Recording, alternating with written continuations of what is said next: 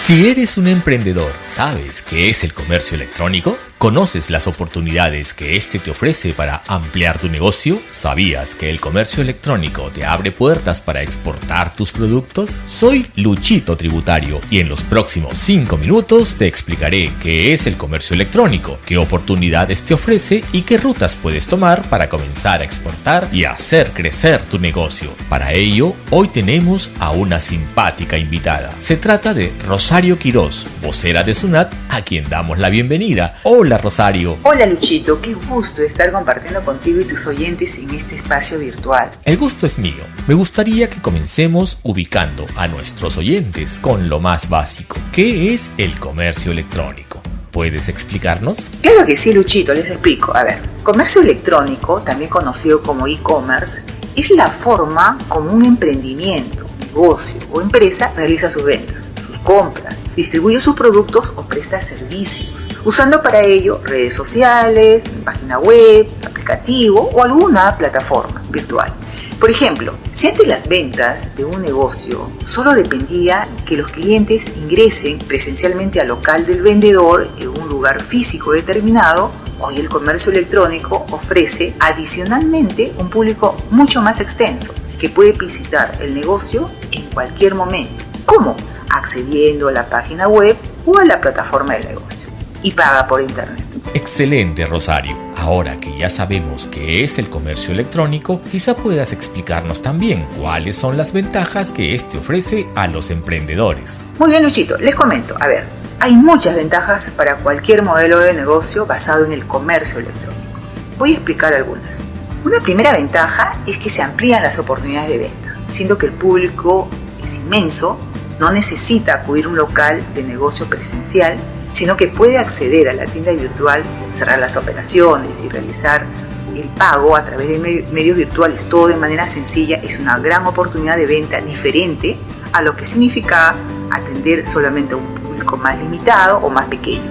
Otra ventaja es la logística ligera y los costos bastante menores. Por ejemplo, no requiere tener un gran stock de productos a vender ni grandes espacios para su almacenamiento. También eventualmente puede reducir el número de personas que trabajen para, directamente en el apoyo si hubiera tenido una tienda presencial para la atención. Una tercera ventaja es el uso de la data. Ocurre que las interacciones de un negocio vía Internet ofrecen información estratégica, como por ejemplo el perfil de los clientes, sus patrones de consumo, qué es lo que consumen más y qué prefieren, sus preferencias. Esta data vendría a ser una especie de insumo de primera mano para diseñar una estrategia de venta bastante eficaz. La última ventaja, sin que sea esta la menos importante, tiene que ver con el alcance mundial. Los emprendedores encuentran en la Internet una oportunidad para hacer ventas en el extranjero y posesionarlos en algún mercado siguiendo tendencias por el producto que tienen, pero también siguiendo tendencias de lo que les gusta a la gente. Perfecto, Rosario. Me quedo con esta última ventaja que has mencionado y te pido nos cuentes cuáles son las facilidades que un emprendedor encuentra para exportar a través del comercio electrónico. Por supuesto, Luchito, les cuento. A ver, la SUNAT en materia aduanera ha desarrollado varios servicios diseñados para los emprendedores, todos con sistemas virtuales. Por ejemplo, a ver, si el emprendedor desea realizar alguna exportación y por ende tiene que ejecutar el trámite aduanero y lo desea hacer directamente, tiene dos alternativas. Uno, utiliza Exporta Fácil desde su casa y disponible las 24 horas del día. O dos, utiliza exportación simplificada web, que para ello sí se requiere que la mercancía ingrese a un almacén aduanero. Por otro lado, si el emprendedor no desea exportarlo directamente, sino a través de un tercero que realice toda la cadena logística hasta la entrega del producto al comprador, podría usar la exportación a través de las empresas de entrega rápida, conocidas como Todos los servicios aduaneros que he mencionado son simplificados, diseñados para emprendedores como ustedes, amables oyentes que nos siguen en esta audición. Muy bien, Rosario. Quisiera que ahora nos digas cuáles son esos primeros pasos que nuestros amigos emprendedores tendrían que empezar a dar para comenzar a exportar. Claro que sí, les explico. Todas las posibilidades de exportación simplificada que he mencionado, lo primero es tener el comprador extranjero y listo el producto. Parece obvio, pero es necesario. No puedo estar eso ah, trabajándolo en marcha cuando ya he iniciado el trámite eh, aduanero y ese trámite está en marcha. O sea, ya tengo que tener el comprador extranjero y el producto exportado. Luego debo contar con RUC con la clave SOL, que SOL significa Sistema de Operaciones en Línea. ¿Para qué necesito ello? Porque es la única forma que yo puedo acceder a la plataforma virtual a efectos de declarar esa mercancía que voy a exportar. Es decir, iniciar la declaración aduanera. El documento que seguiría, que también es virtual, es tener una factura o boleta de venta.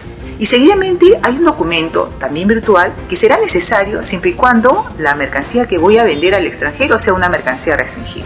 ¿Y cómo sé que una mercancía es restringida? Para ello, se recomienda ingresar a la ventanilla única de comercio exterior, BUSE, y poder indicar si la mercancía que van a exportar es restringida.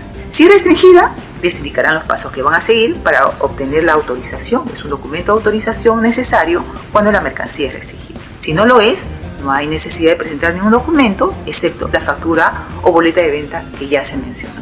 Y con eso serían los pasos eh, principales para poder iniciar y continuar el trámite aduanero de manera simple y sencilla, como se ha mencionado.